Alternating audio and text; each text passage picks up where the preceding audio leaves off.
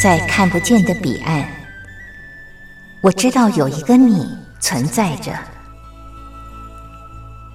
在生命的最深处，我们都有着波涛起伏的心，无法言语的心，关怀彼此的心。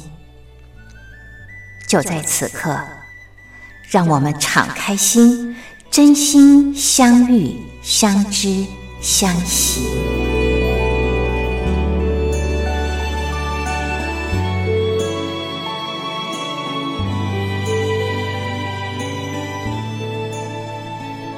真心相遇，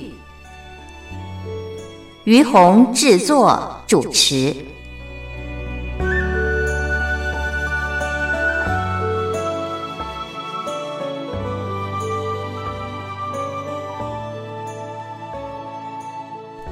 这里是光华之声为您进行的节目是真心相遇，我是于红。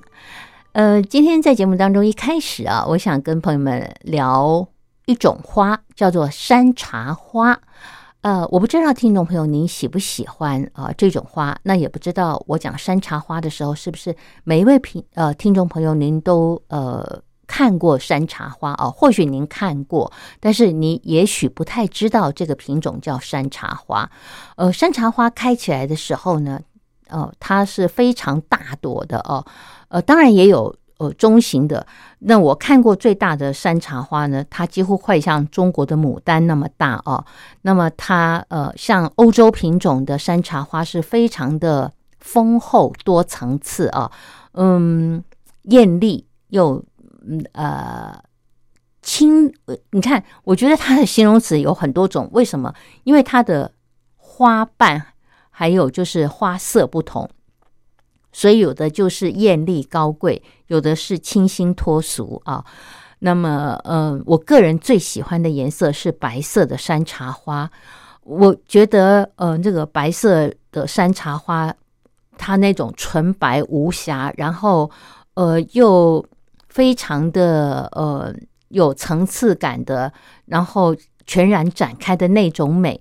呃，仿佛让我看到了一个呃纯洁无瑕的，要怎么说呢？就是呃那种美啊，而且这种美是美到你找不到形容词来形容，你就觉得你看到这种花的时候，你的整个心是纯净的哦，然后呢又是呃被抚慰的，还有就是你觉得它嗯非常的有灵性。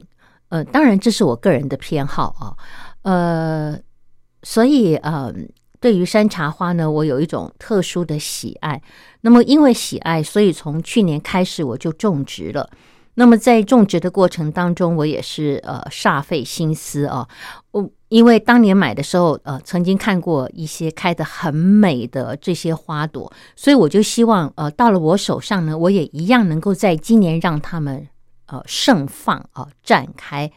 但是，嗯，哎呀，真的，你去种花了以后，你就知道种花的学问可大着呢。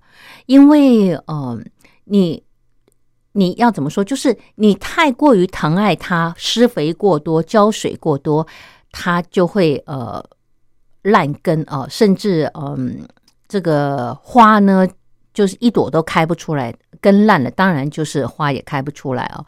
那还有就是施肥太多呢，它也会呃被呃淹掉哦。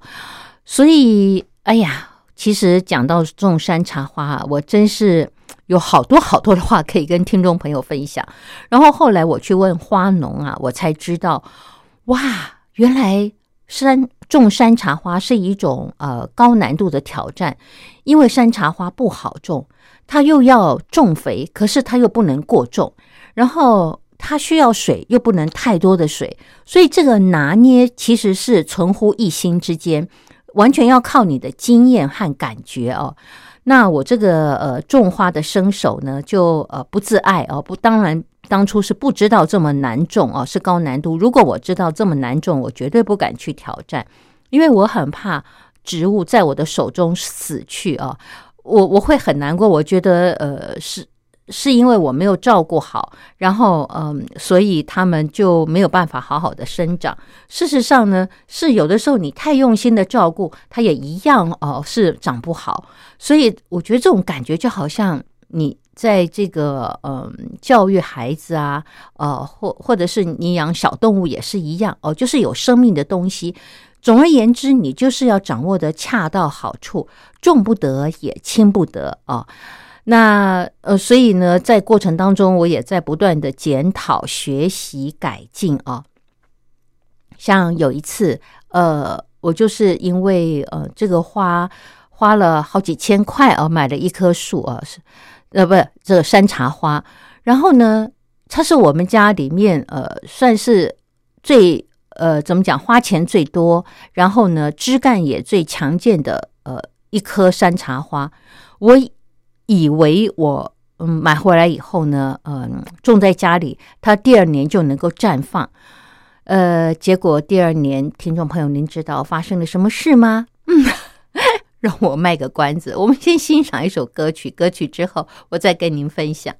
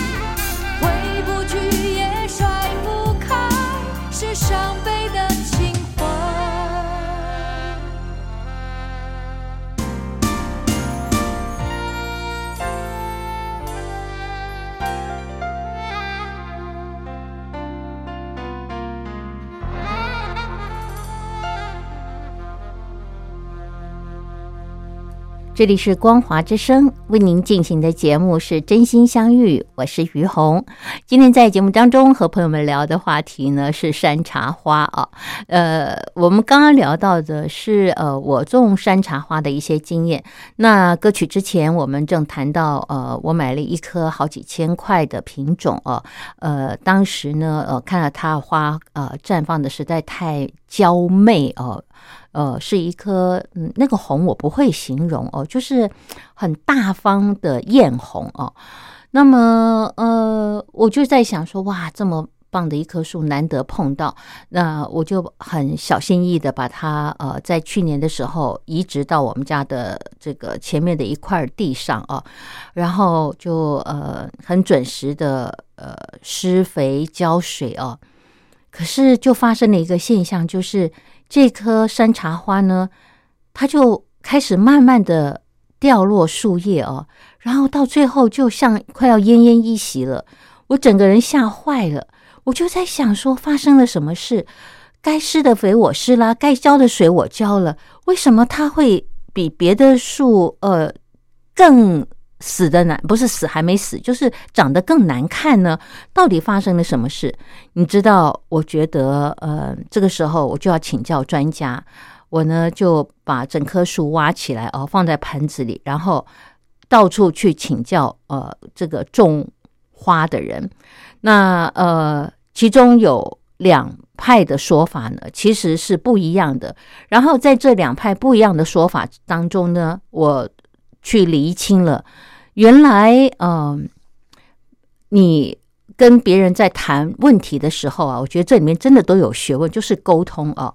有一家，呃，这个老板呢，他蛮清楚我们家种花的方式啊。那因为他知道我是把花种在土里，所以呢，嗯，他就跟我说，如果你是把花种在土里的话，你千万就要记住。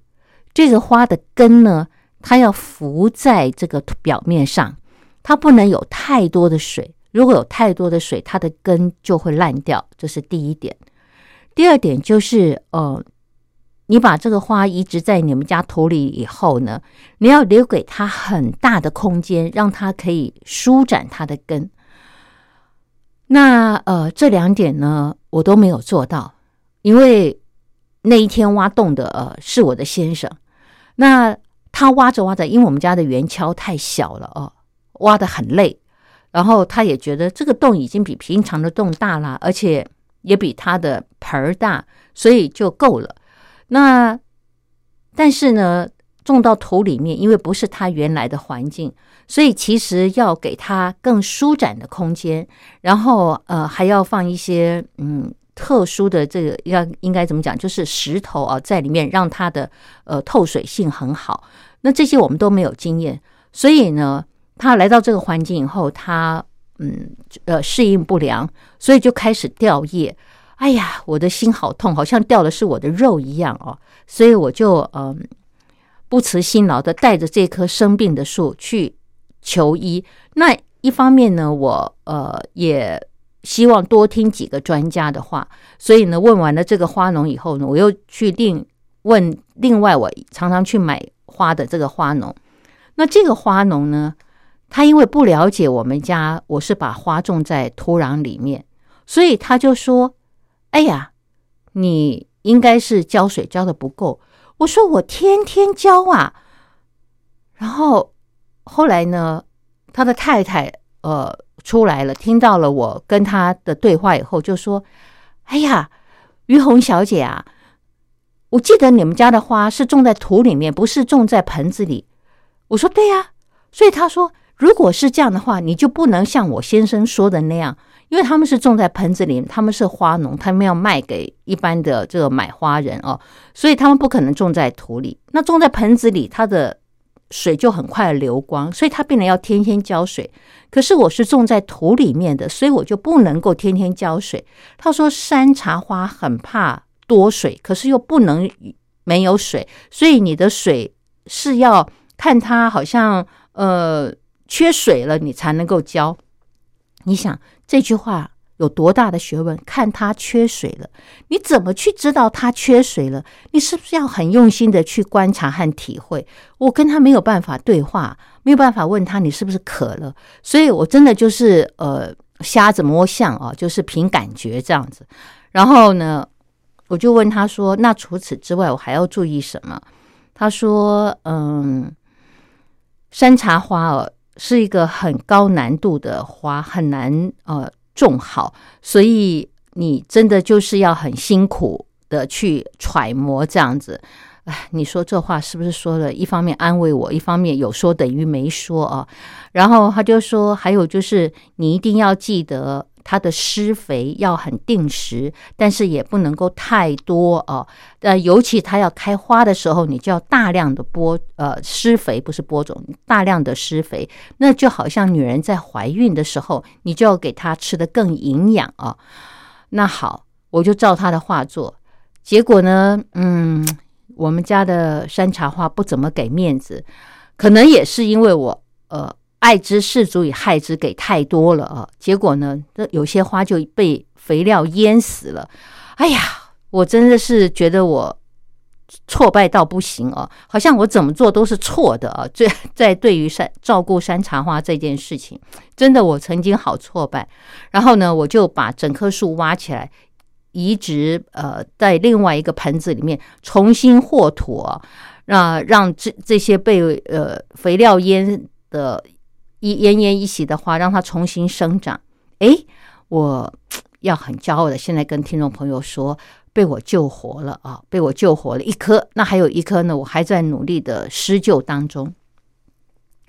那呃，从这个种山茶花的过程当中，也真的让我体会到，就是术业有专攻啊。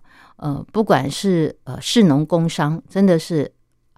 每一行呢，这真的都有值得我们呃去了解和敬佩的地方。呃，当你不懂，你踏入这个领域的时候，你就你就只有谦卑的学习，然后呢，也要很要怎么讲，就是很很很，哎呀，我找不到形容词。意思就是说很坦然啦，对，要很坦然去接受，你就是会面对失败呀，你就好像在创业一样。我好像把它讲的太严重，跟创业一一样，创创业当然更艰辛，就是你等于再重新做一件事情，那里面呢就有好多你要去探索，呃，然后呃会去呃错误的做一些呃。不应该做的动作哦，呃，比方说浇水过多或施肥太多哦，或种的不够深啊，或给的空间不够广，这些种种的错误，你都经历过以后，你就可以慢慢的抓到一些窍门啊！啊，这人生真的是学不完的，连种个花，你看看，你要把它种好都不容易。然后我前两天呢，也看到了一个呃作者，呃，他是蛮有名的，呃，在台湾呃呃的一个作者叫刘墉啊，我我想大陆有一些朋友对他是熟悉的，他就谈到说他在他们家种这个，好像那叫什么，哎，三角梅是不是？呃，还是呃九重葛？哎，对不起，是九重葛哦。那他就觉得哎奇怪。为什么？呃，这个九重葛人家种的漂漂亮亮，他拿回家以后没多久，这个九重葛呢就一下一谢呢，就整个都谢光了。然后呃，只剩下一一两颗还在开花。他立刻打电话问花农，花农就跟他说：“哦，这个九重葛啊，呃，因为当初他有修剪过，所以呢。”它会一起开花，一起谢掉，因为通常开花我们总是有先后嘛，然后陆陆续续，但是它不是，所以呢，对一个呃新接手的这个种植者来讲，他就会惊慌，他就会想说，到底发生了什么事？好，那接着那个这个花农呢，就跟他说，你你你放心哦，你只要把剩下的那几朵剪掉以后，一段时间它又会再开花，然后诶，他照做了以后。一段时间还是没有开花，他就觉得很奇怪，他就说，他又打电话去问花农，到底发生了什么事？那个花农就问他说：“你是不是天天浇水？”他说：“对呀，我就怕他水不够，天天浇水。”然后那个花农就跟他说：“你错了，这个九重葛啊，你不能这样子呃浇水，你要让它一直渴渴渴渴到好像它的叶子都低垂快要死掉的时候，哇，一下子把水灌满它，那他就会觉得呢，呃，有有一种就是因为呃快要死掉了，然后水突然进来以后，他就。猛烈的吸水以后，他整个生命会重生啊。他说：“那你像你这样天天给它浇水，就好像人啊，天天都给它足够的这个呃资源以后呢，他就会不想奋斗啊，就会呃觉得呃舒适就好，然后他就懒得开花。但是因为你呢，呃，让他经历的那个呃缺水的状态，让他觉得生命有危机之后，他的危机感出来以后。”当你的水一下去的时候，它就会哇，整个开的呃，非常的呃，这个绽放啊。我你看，只是一个普通的九重葛，它也一样有这么大学问啊。所以我看了这个呃。刘墉他写的种花的心境以后呢，呃，平复了我的心情不少。原来很多人都跟我一样啊，在种花的时候呢，都会面临这样的一种手忙脚乱啊，然后呃，也不知道自己到底呃做错了什么那种挫败感。哎，好，那这个种花呢，我自己种花的建议就跟大伙儿聊到这儿。那讲到山茶花，我们知道有一个品牌。Chanel 哦，就是香奈儿这个品牌，它就是以山茶花作为它的这个象征物啊。那呃，为什么呃这个呃 Chanel 呃它会以山茶花作为它的象征物呢？其实它是有缘由的。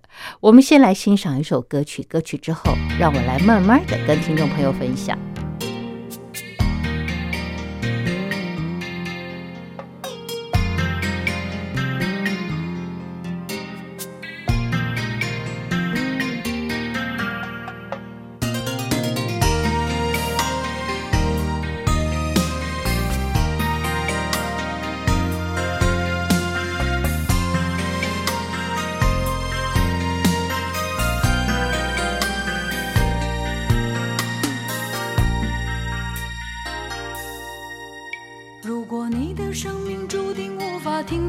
中，我也只能为你祝福。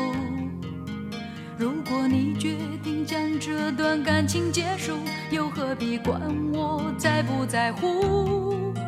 如果我的存在只是增加你的痛苦，为何你不对我说清楚？莫非我早该知道我将要孤独，在我们相识的最初。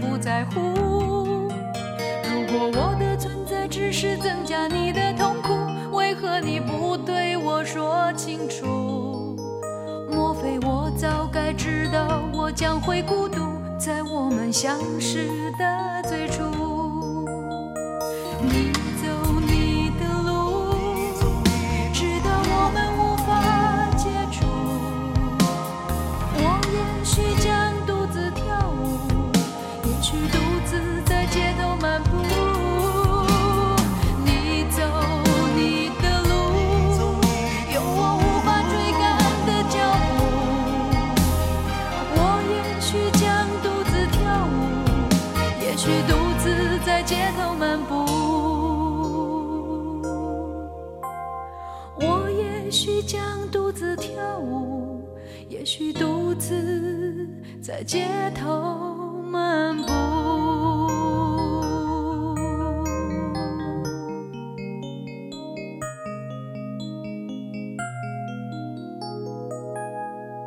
这里是光华之声为您进行的节目是真心相遇，我是于红。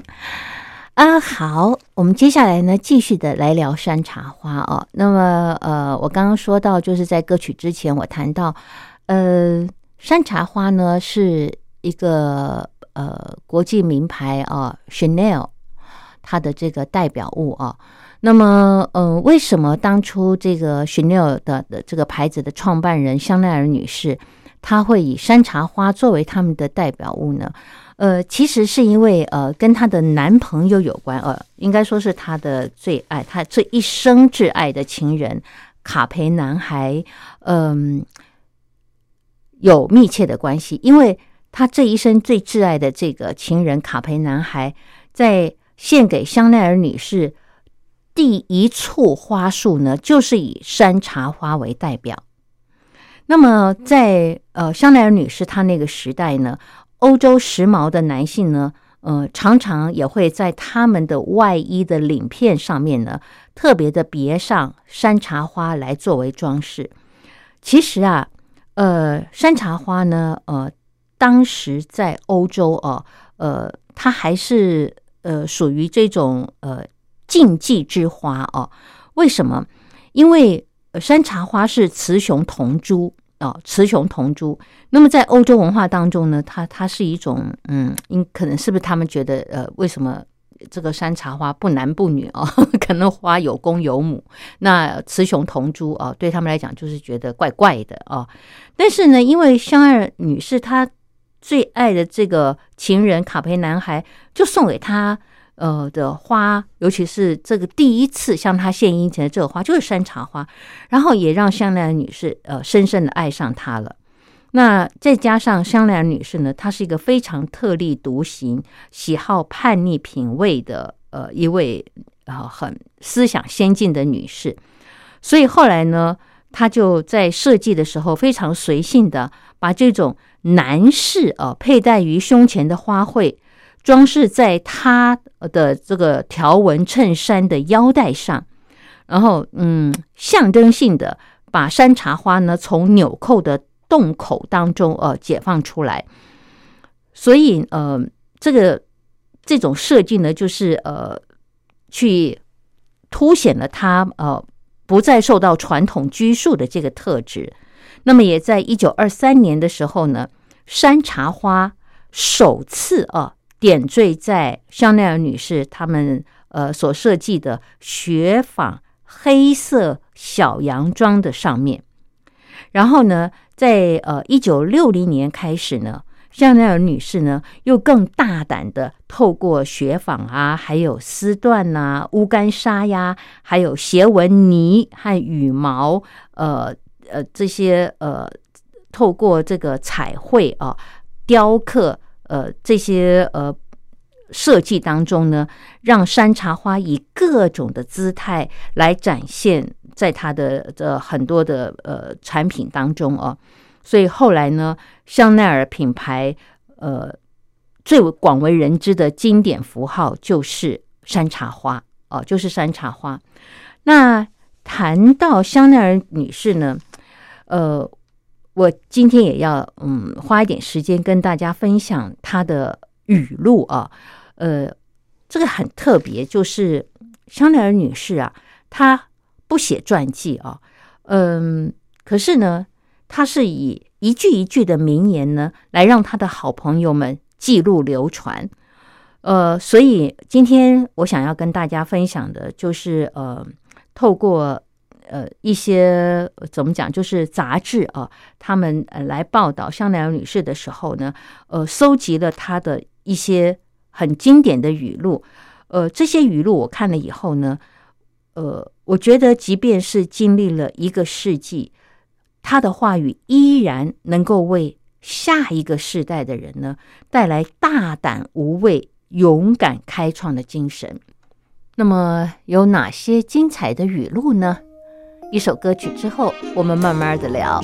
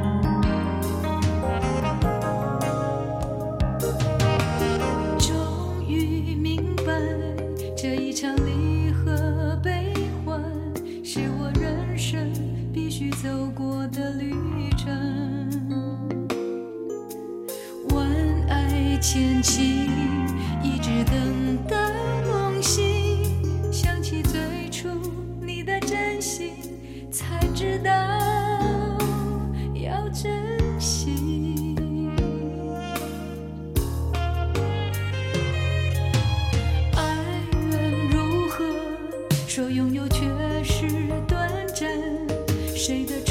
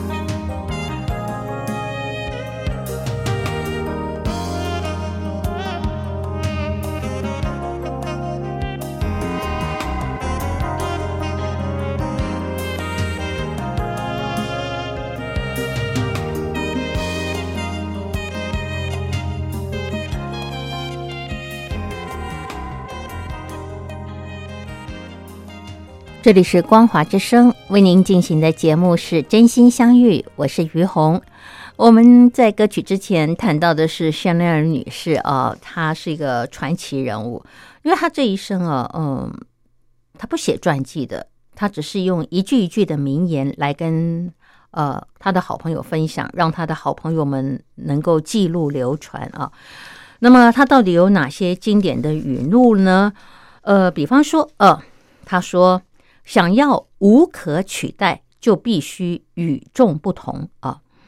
嗯，我们从他说的这句话啊来看，就是从上个世纪三零年代开始啊，香奈儿女士她就以她的坚持自我、洞察未来的眼光，以活在当下为精神，所以她这个鼓励所有的人哦，不要随波逐流。要大胆的与众不同，并且把它发扬光大，持续影响每个世代。呃，我我个人觉得，就是呃，这个女性哦，真的是一个非常勇敢，然后嗯，很有独立思考能力的一位女性。那后来呢，我也了解了哦，事实上，她这一生啊，呃，受到嗯。阅读的影响很深，因为在他们那个年代又没有网络，又没有 Line，又所以这个资讯的传播呢，其实呃很多时候是靠呃杂志书本啊。那他是一个呃非常喜欢读书的孩子啊。那他从小就热爱文学，在童年的时候呢，他大量的阅读呃。各类的书籍启发了他的幻想世界，然后也给他无限的想象力。那他的这一生的这个挚爱啊，呃，卡培男孩呢，呃，也给了他很多的引领。呃，比方说这个卡培男孩去带领他看伏尔泰还有尼采呃这些哲学家的书，呃，所以就塑造了这个呃香奈儿女士呢。他的这个独创性和开创性，呃，他这一生呃，在时尚、艺术还有电影、文学呃多样的领域当中，可以说都是一位指标性的人物。全世界呢有超过一百五十本的小说还有书籍，都是以他为主角啊。所以他讲这个话是真的是从他自己人生的历练当中所淬炼出来的哦。呃，听众朋友，您觉得呢？我我觉得他讲的真的很有道理。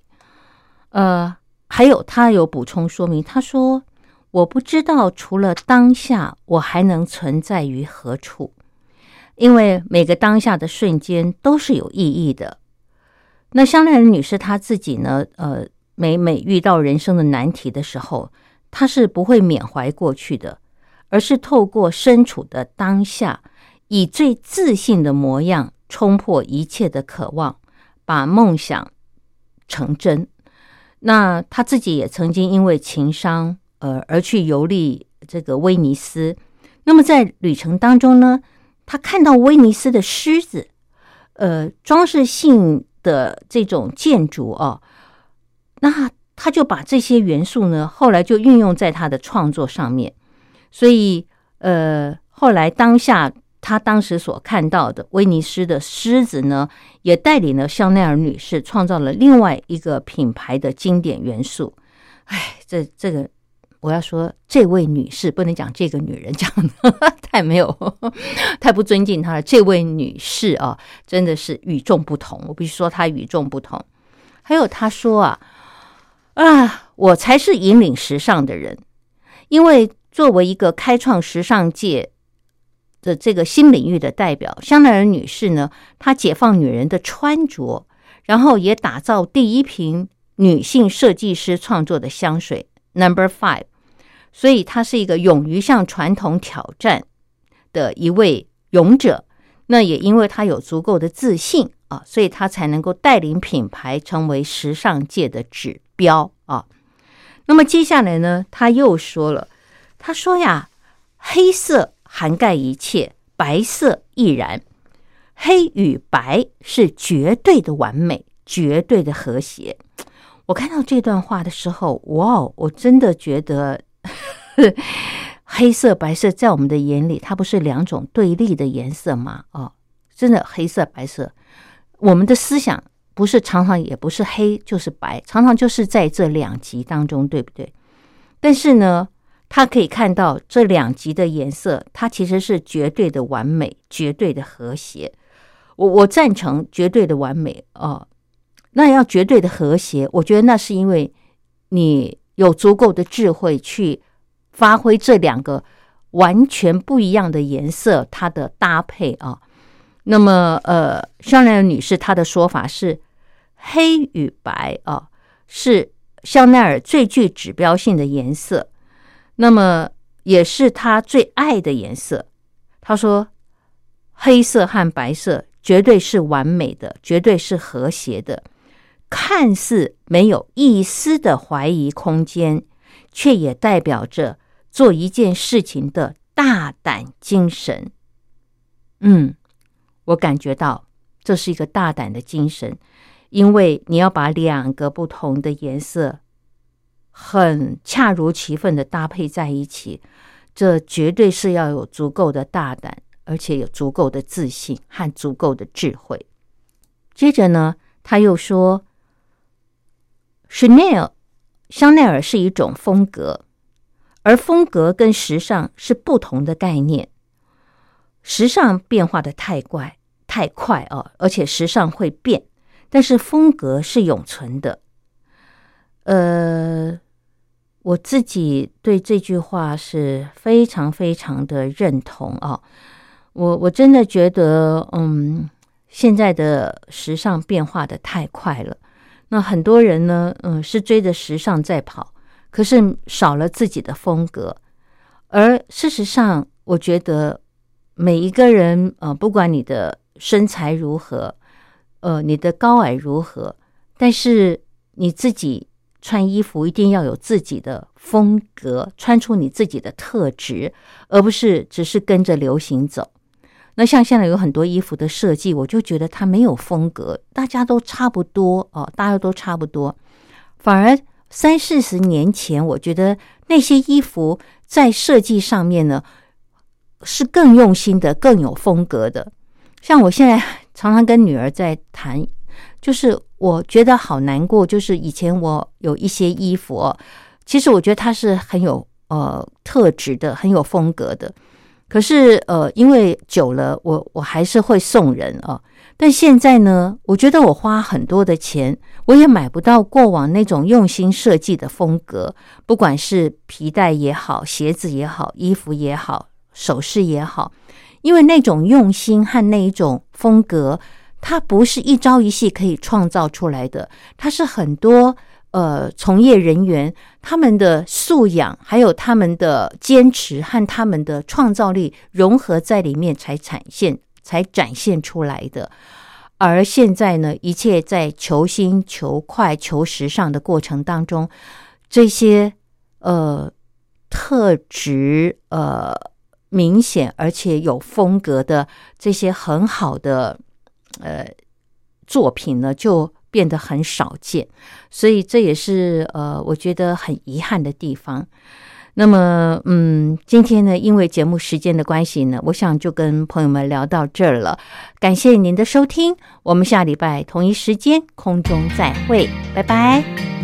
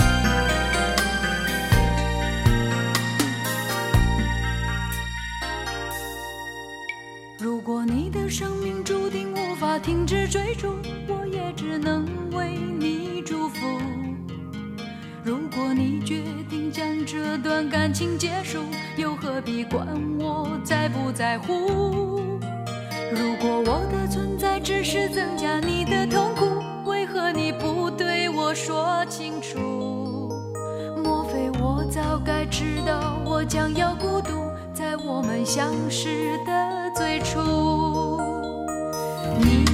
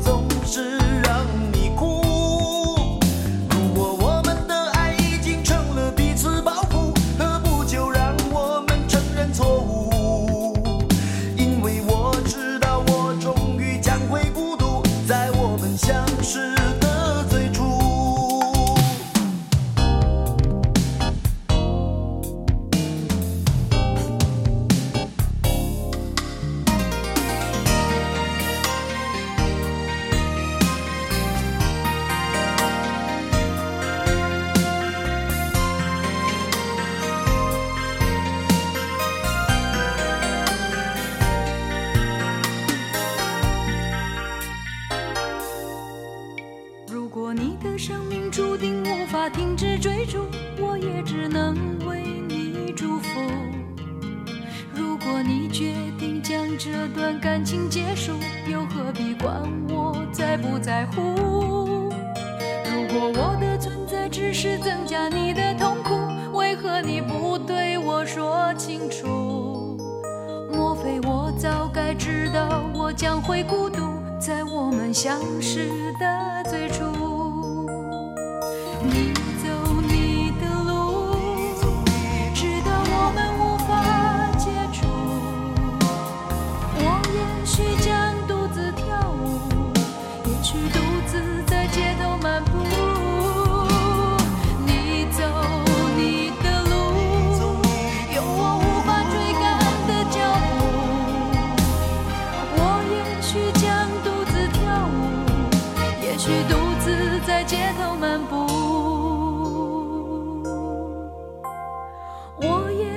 想独自跳舞也许独自在街头漫步。